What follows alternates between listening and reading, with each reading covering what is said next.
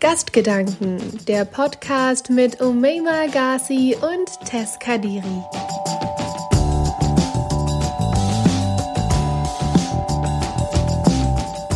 Schon Freud hatte betont, dass das Ich einerseits aus den Trieben, den elementaren Bedürfnissen entsteht und andererseits aus den gesellschaftlichen Normen und Erwartungen. Identität entwickelt sich in einem immerwährenden Dialog mit den anderen wie es der amerikanische Soziologe George Herbert Mead nannte.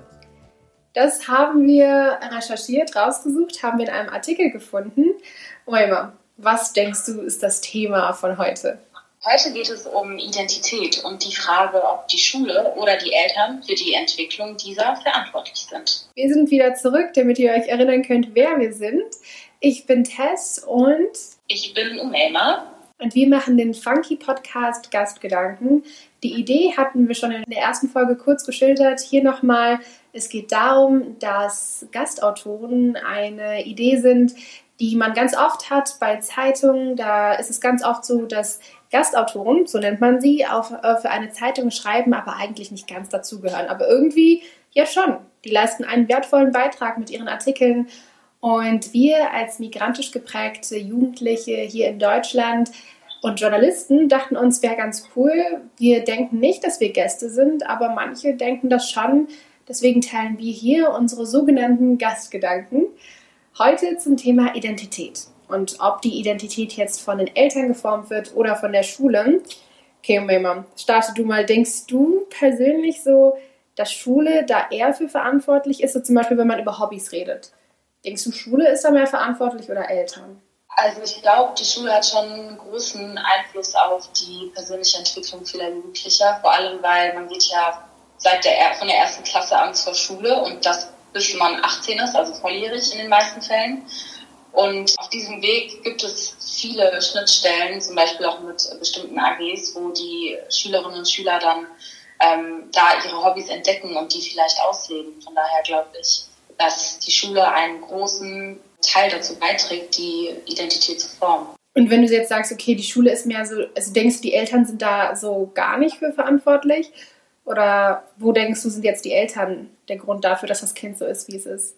Mm, also auf jeden Fall sind Eltern für die äh, Entwicklung der Kinder verantwortlich und tragen dazu auch, leisten dazu auch einen großen Beitrag. Also vor allem in den jungen Jahren, so von eins bis drei Jahren. Also da passiert eigentlich am meisten in der Entwicklung von Kindern. Aber ich glaube, dass nicht die Eltern alleine das Kind am Ende zu dem machen, was es ist. Weil das Kind nicht, also die meiste Zeit in der Schule tatsächlich auch verbringt im Unterricht mit Freunden, in AGs. Ja, aber genau genommen, also wenn ich jetzt zurückdenke, ähm, ich war ja eigentlich so ein Blank Canvas. Also ich war ja einfach so ein, so ein Pups und meine Eltern waren so, ja, jetzt geben wir ihr Reitstunden oder was weiß ich. Also ich habe keine Reitstunden gehabt. Aber äh, komisches Beispiel. Ich hatte zum Beispiel Schwimmunterricht oder ich war länger mit mein, meiner Großmutter in Marokko und habe dann die Sprache gelernt. Also ich habe das Gefühl, das ist ja eigentlich viel mehr Teil meiner Persönlichkeit als so das, was ich in der Schule mit, also mitgenommen habe. Weil meine Eltern konnten ja sogar entscheiden, in welche Schule ich gehe also auf welche Schule ich am Ende gehe und konnten dafür sorgen, dass ich entweder aufs Gymnasium oder auf eine andere Schule gehe, weil die vielleicht mehr mit mir gelernt haben. Und ich weiß auch aus meiner Vergangenheit, also meine Tante hat mir erzählt, meine Mutter hat darauf geachtet, dass ich auf eine weiter entfernte Schule gehe, weil die einen besseren Ruf hatte und die besser angesehen war von den weiterführenden Schulen. Ja, auf jeden Fall. Aber das haben deine Eltern ja aus einem bestimmten Grund gemacht, weil sie wissen, wie krass prägend die Schule sein kann. Weil sonst hätten sie dich ja auf irgendeine Schule hingeschickt, die halt keinen guten Ruf hat. Aber der gute Ruf ist ja wichtig, weil die Schülerinnen und Schüler auf der Schule dementsprechend dann auch geformt werden von dieser. Und ähm, ich glaube, Eltern geben auf jeden Fall einen Kurs, also die bestimmen auf jeden Fall, in welche Richtung du dich entwickelst. Ähm, aber das Wie, also die Art und Weise der Entwicklung, die wird auf jeden Fall von der Schule mit am meisten geprägt und geformt. Aber wenn jetzt zum Beispiel, wenn es um die Frage, also dein Point sehe ich, also ich stimme dir auch zu, true, sonst hätten würden Eltern nicht, sonst würden nicht so Kinder auf einer besonderen, bestimmten Form der weiterführenden Schule ähnlich sein und dann Kinder auf einer anderen Schule wieder ähnlich sein. Also man sieht ja schon Parallelen einfach daran, auf welche Schulform man geht und dann wieder explizit ja. auf welche Schule. Aber wenn es zum Beispiel um Lieblingsfächer geht, also ich bin mathematisch begabt oder sag, ich bin sprachlich begabt, denkst du, das sind eher so die Eltern, die das verantworten oder das sind eher die Lehrer oder die Freunde oder alles, was mit Schule zu tun hat? Ja, es ist ein guter Mix auf jeden Fall. Also wenn man als Kind immer ähm, Bücher in die Hand gedrückt bekommen hat, so dann hat man eine gewisse Lesesozialisierung erfahren und wenn die Mutter dann immer Geschichten vorgelesen hat, dann hat man auf jeden Fall was Positives in Verbindung gebracht mit Büchern ähm, und mit Sprache allgemein. Und wenn dann die Lehrerin in der Schule aber eine Lehrerin ist, die man überhaupt nicht mag, dann entwickelt sich dann wieder ein negatives Gefühl Sprache gegenüber, weil man verbindet dann diesem einen Menschen dieses eine Gefühl und dieses eine Gefühl überträgt sich dann auf die eigentliche Materie der Sprache. Und das ist dann wiederum, ja, auf jeden Fall ein Zusammenspiel beide und ziemlich schwierig so zu sagen. Wie war es bei dir? Also hast du das Gefühl, deine Eltern haben früher viel mit dir gelesen oder viel mit dem Mathe gemacht oder warum denkst du, sind deine Eltern der Grund dafür, dass du zum Beispiel jetzt journalistisch aktiv bist? Oh, das ist eine gute Frage. Und zwar, ich erinnere mich sogar ganz gut, ich habe immer Kombi-Hörspiele gehört. Und äh, die haben tatsächlich meine Auffassungsgabe beeinträchtigt im positiven Sinne. So, das heißt, ich mir Geschichten gut merken, ich kann Geschichten gut erzählen und habe dann irgendwann auch das Lesen angefangen zu mögen, weil mich die Geschichten dahinter so ähm, interessiert haben. Und Journalismus hat sich eher aus meiner politischen, ja, aus meinem politischen Willen oder aus meiner, aus meinem politischen Ich entwickelt und äh, die Liebe des Schreibens. Das hat sich so, das hat sich so getroffen, so dieses, Okay, Politik, ja. Politik ist doch ein gutes Stichwort. Wie ja. entwickelt sich das? Denkst du, da ist die Schule dran schuld oder beziehungsweise die Freunde in der Schule oder die Eltern, weil man sieht ja immer diese zwei Gegensätze, finde ich. Entweder das sind halt so Kinder, ähm, die von ihren Eltern total mm, super lieb und super toll behandelt wurden und die dann vielleicht im ärmeren Haushalt aufgewachsen sind und da dann total drin aufgehen und dann dabei bleiben, was ihre Eltern sagen und dann so Traditionshälte, also Traditionskinder sind. Und dann gibt es das komplette Gegenteil, dieses typische Ding von, uh, ähm, die Eltern sind reich, man verbringt nicht so viel Zeit mit denen, aber irgendwie entwickelt man sich dann total ins Gegensätzliche oder es gibt wieder diese Kinder, die viel Zeit mit ihren Eltern verbringen, aber irgendwann entscheiden, ja, also ich mag die, aber ich habe ein komplett anderes Bild, zum Beispiel politisch von der Welt. Also da mhm. gibt es irgendwie so kein Rezept. Wie war es bei dir? Also ich habe ein gewisses Bild mitbekommen von, von meinen Eltern, von meinem Vater eher, dadurch, dass er auch als politischer Flüchtling ähm, nach Deutschland gekommen ist aus Tunesien und von einer Diktatur fliehen musste, so dass es so ja, bin ich politisch schon geprägt worden von ihm. Aber ähm, ich habe mich natürlich, äh, was gewisse Werte angeht, äh, weiterentwickelt und habe, also ich muss sagen, ich hatte eine gute Grundbasis, mit der ich arbeiten konnte vom, vom Elternhaus. Aber das allein hätte mich, glaube ich, nicht zu dem gemacht, was ich heute bin. Was jetzt nicht halt, dass ich per bin, aber äh, was meine politische Meinung und meinen politischen Standpunkt anbelangt, musste ich auf jeden Fall auch äh, lernen, die andere Seite zu kennen, um meiner Seite sicher zu sein. Also ich musste, ich musste wissen, was ich nicht bin, wer ich nicht sein möchte, damit sich mein Standpunkt einfach noch mehr verstärkt. So. Äh, das war also nicht zu Hause, sondern die Schule, oder was meinst du jetzt? Ja, beides. Also das Zuhause hat mir ein Grundkonstrukt gegeben, an dem ich dann in der Schule aber weiter arbeiten musste und das gelernt habe. Wie macht das die Schule? Also ich frage mich manchmal, ist das einfach nur, weil wir in den Pausen mit Leuten in Konflikte geraten oder weil wir mit Leuten, mit unseren Freunden reden oder ist es der Politikunterricht? Hilft der wirklich? Wie war es denn bei dir? Wann hast du so ein also wann hast du gemerkt, okay, jetzt wird es politisch? Boah, also ich weiß gar nicht, wann es politisch ist. Ich habe das Gefühl, das ist so, ich, ich frage mich manchmal, ob das vielleicht genetisch ist. Also, dass man automatisch oder ob das einfach so ist. Also, ich weiß nicht, wo es herkommen würde, aber manche Leute haben ja einfach diese politische Meinung oder diesen Gerechtigkeitssinn. Und ich habe mhm. gemerkt, das finde ich ganz krass. Also, ich dachte, es wäre menschlich, es wäre das, was uns zu Menschen macht.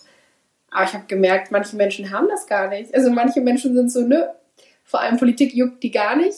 Das ist bei vielen ja, so. Das ist auch krass also wie man sich gar nicht dafür interessieren kann. Ne? Aber nicht nur nicht Politik, weil das ist, glaube ich, auch so ein abstraktes Konstrukt, vor allem für Leute im jüngeren Alter. Aber dann, also finde ich ja immer noch, ist schwer zu durchdringen gedanklich.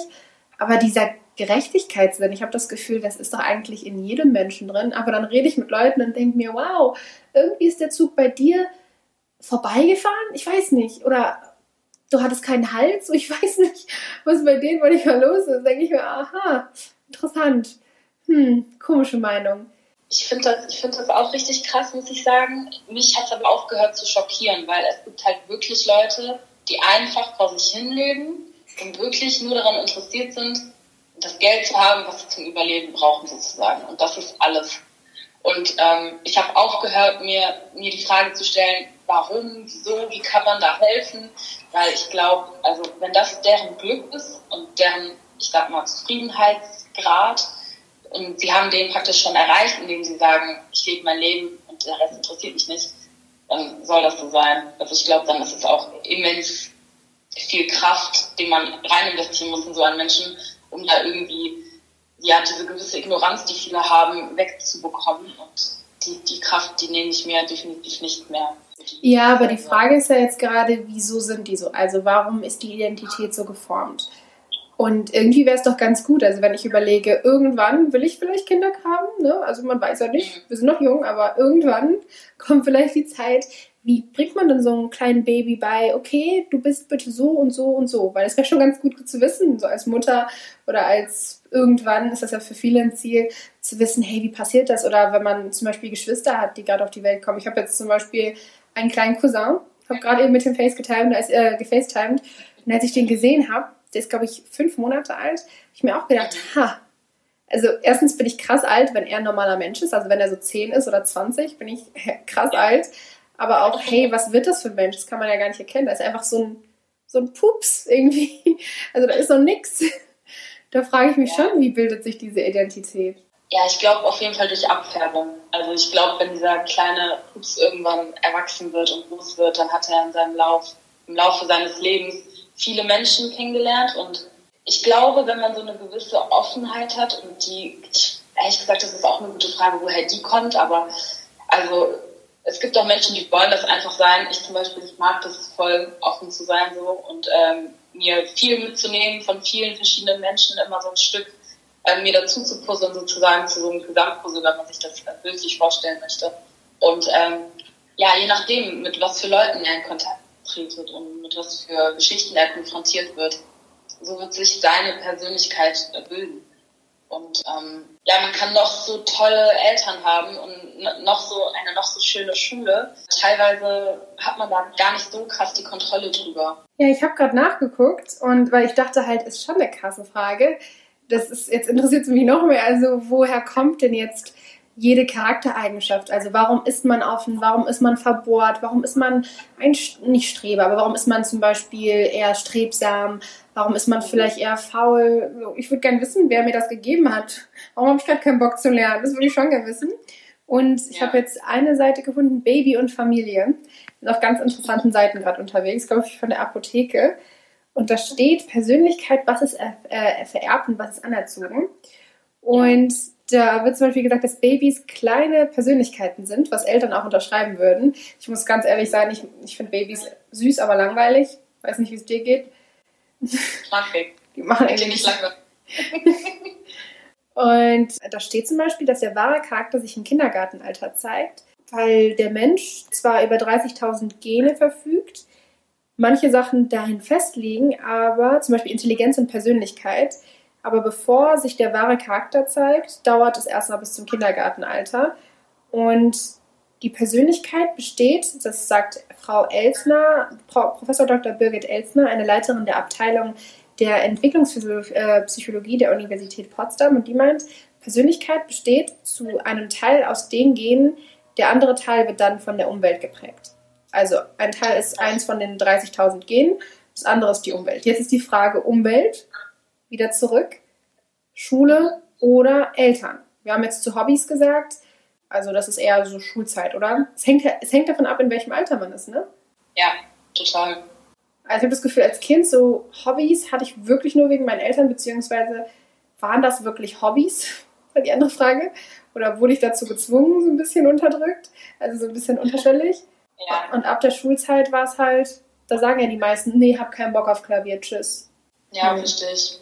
Wie ist es denn zum Beispiel, wenn es um sexistische Rollenbilder geht? Das ist richtig interessant, weil viele sagen, ah, bestimmte Barbies oder bestimmte Spielzeuge, die halt wirklich nur für Mädchen immer gedacht sind, wenn alles rosa ist für die Mädchen und alles grün und blau für die Jungs, das ist so eine Verstärkung von sexistischen Rollenbildern. Hört sich ja so an, als wären die Eltern schuld.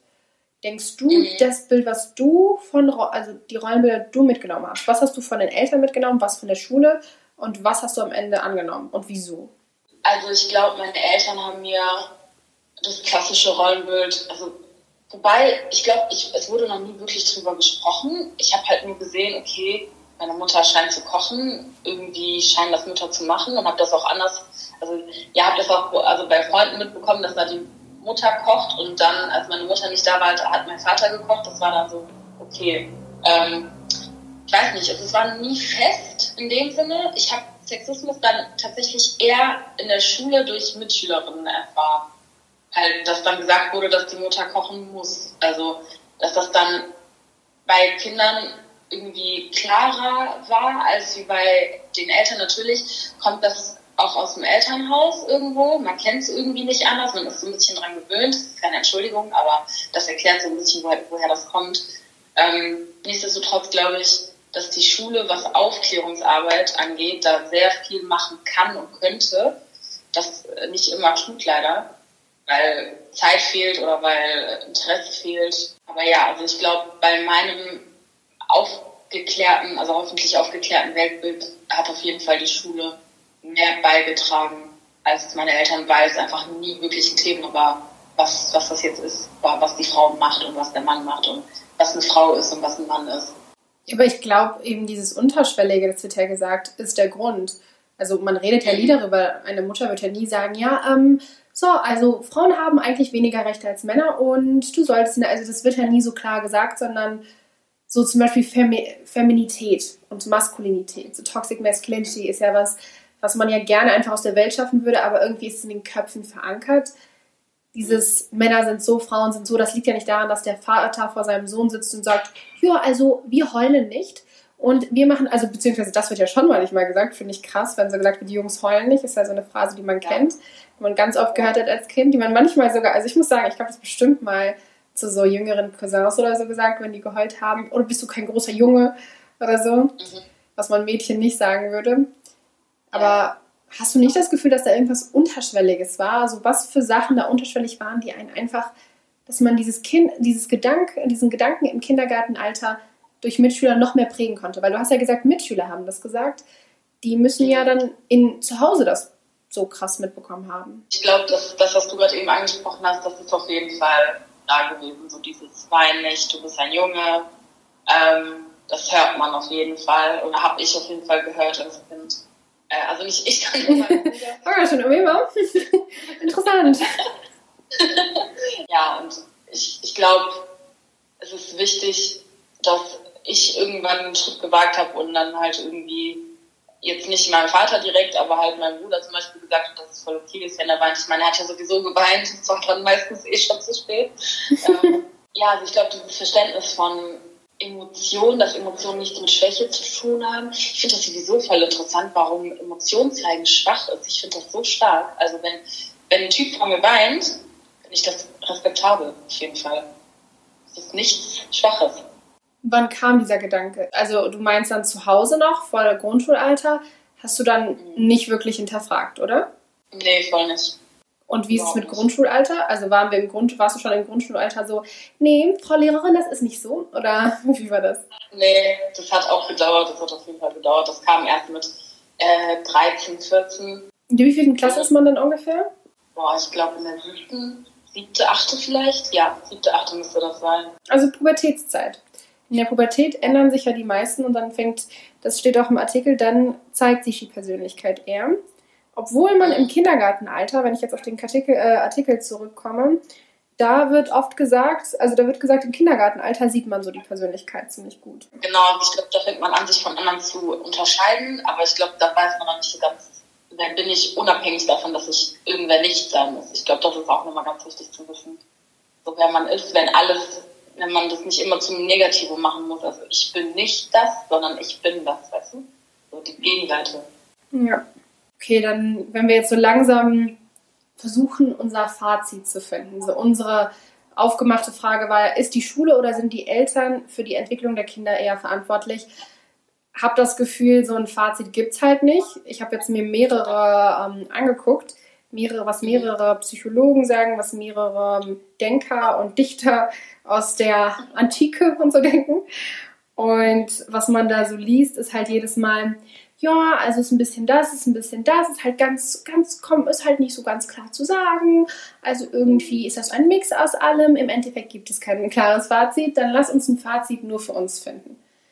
Was ist für dich so, Umema? Was würdest du sagen, ist für dich die perfekte Mische gewesen? Und wann hast du, wie, wie hat sich deine Identität so richtig entwickelt? Schule, Eltern, wo, wie, was?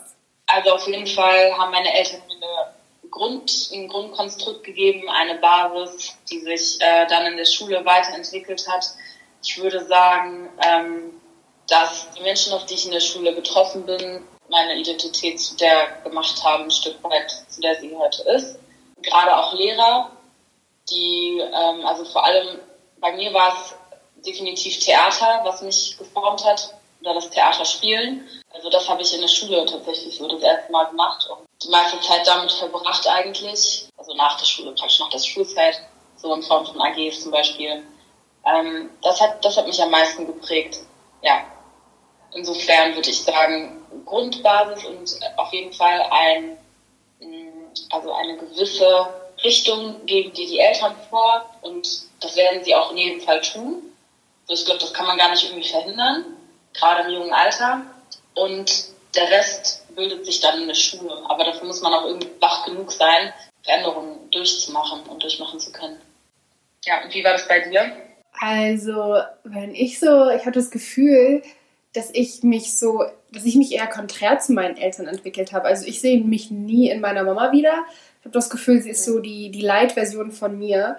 Aber ich habe das schon das Gefühl, dass sie eher ein ruhiger und ein, ein zurückhaltender Mensch ist, der so ein bisschen, also man merkt das ja in so alltäglichen Situationen, dass man entweder so ein Abbild seiner Eltern ist oder nicht. Und ich weiß, früher war ich wohl, haben alle gesagt, oh mein Gott, du siehst ja aus wie dein Papa. Und jetzt sind mein Vater und ich gucken uns an und denken uns, wow, wir werden niemals ein Gespräch führen können, was länger als fünf Minuten dauert und uns nicht streiten. Also das ist ja. absolut nicht möglich. Aber wenn ich auch Fotos von früher gucke oder Videos sehe, merke ich halt, uh, wow, okay, that was different. Also es war ganz anders. Deswegen habe ich das Gefühl, irgendwie war ich früher schon ein anderer Mensch und so bestimmte Veranlagerungen wurden mir mitgegeben, aber vor allem was politische Meinungen angeht, was religiöse Ansichten angeht, was an sich so das Weltbild angeht und die Art und Weise, also zum Beispiel Rollenbilder und wie ich zum Feminismus stehe, da führe ich voll auf Diskussionen mit, mit beiden Elternteilen darüber, dass ich da vielleicht ein bisschen andere Meinungen habe als die. Also politische, gesellschaftliche Ansichten ganz anders, aber an sich Grundgedanken, zum Beispiel die Religion, haben die mir ja mitgegeben. Also ich habe mich sogar versucht dagegen zu wehren und habe in der Schulzeit ähm, versucht, mir andere Religionen anzugucken, weil ich mir dachte, in der Religion nimmt man nicht einfach mit. Das ist keine Rasse, das ist keine, das ist ja nicht meine Ethnizität oder so oder meine Sprache. Das ist ja schon eine krasse Sache. Also da ist schon ein bisschen mehr. Das will ich schon glauben, so 100 Prozent. Aber ich weiß gar nicht, ob das wirklich meine Eltern waren oder was die mir mitgegeben haben als kleines Kind dass ich dann trotzdem zurückgekehrt bin. Also zu bestimmten Werten. Ich habe das Gefühl, wenn man älter wird, kehrt man auch immer mehr so zu Grundgedanken zurück, die die Eltern hatten. Weil wenn man mit seinen Eltern weiterhin bis ins hohe Alter normal weiterleben möchte und einen Kontakt halten möchte, wenn man zum Beispiel selbst Kinder kriegt oder heiratet oder was weiß ich und dann zurück zu seinen Eltern geht, dann geht das gar nicht so wirklich, wenn man nicht zumindest ein paar Gedanken hat, die irgendwie aufeinander passen. Weil wenn man komplett anders ist, dann sind das ja diese typischen Kinder, die dann ausziehen und dann Kontakt abbrechen müssen, weil zerstritten oder was weiß ich. Und habe das Gefühl, bei mir ist das jetzt nicht so. Aber trotzdem ist es halt so, wenn wir über Politik reden, nö. Auch wenn wir über Religion reden, nö. Ganz viele verschiedene Meinungen.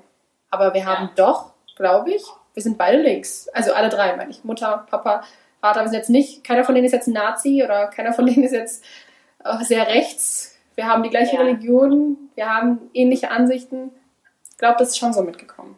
Ja, auf jeden Fall. Und ich glaube halt auch, dass das, was du angesprochen hast, dass man sich im Laufe der Jahre vielleicht ein bisschen zurück äh, entwickelt oder nee, okay, zurückentwickelt klingt sehr negativ, sich, ähm, sich äh, zurück an die Dinge erinnert, die einem von Anfang an mitgegeben wurden. Ich glaube, das ist vielleicht auch eine Sache der Reife, halt, dass man einfach realisiert, da war ja was. Es hat ja vielleicht, war ja vielleicht doch nicht so schlecht, was, was die mir damals geraten haben. Und in dem Moment hat man es aber gar nicht gesehen, weil man vielleicht, ich weiß nicht, in irgendeiner Rebellionsphase war oder so. Nee, aber ich glaube, die meisten Eltern oder viele Eltern wollen das Gute für das Kind, in den meisten Fällen hoffentlich. Und ich glaube, das Gute drückt sich aber immer anders aus, je nachdem, in welcher Lebensphase man sich gerade befindet. Und jetzt gerade kann es für dich so richtig lästig sein, dass du das machen musst oder dass du auf das und das hören musst, aber in 20 Jahren bist du richtig dankbar vielleicht, weißt du? Ja, ich glaube, das ist ein gutes Fazit. Ich glaube, wir haben ganz gut sagen können, was wir so denken, weil ja, eine schwammige Antwort, sorry, wer jetzt ganz klar Ja, Nein antworten möchte, funktioniert nicht so ganz. Wir fragen uns aber natürlich auch, was denkt ihr? Also wie seht ihr das und was haben eure Eltern euch zum Beispiel mitgegeben, was wichtiges Thema sexistische Rollenbilder angeht? Oder Lieblingsfächer, Hobbys, eure Stärken? Mögt ihr Mathe wegen dem Papa oder mögt ihr Mathe wegen der tollen Mathelehrerin oder dem tollen Mathelehrer? Wir sind gespannt. Also schreibt uns auf jeden Fall auf unserem Instagram-Kanal. Wir haben auch Facebook. Wir sind gefördert durch die Funke Mediengruppe. Funky nennt sich das Format für Jugendliche, an Jugendliche bzw. junge Menschen, an junge Menschen. Schreibt uns auf jeden Fall. Wir freuen uns, wenn ihr das nächste Mal wieder einschaltet. Bis zum nächsten Mal. Bis zum nächsten Mal. Ihr hörtet Gastgedanken, den Funky Podcast der Funke Mediengruppe mit Tess Kadiri und Umay Magasi. Das war's für heute. Bis zum nächsten Mal.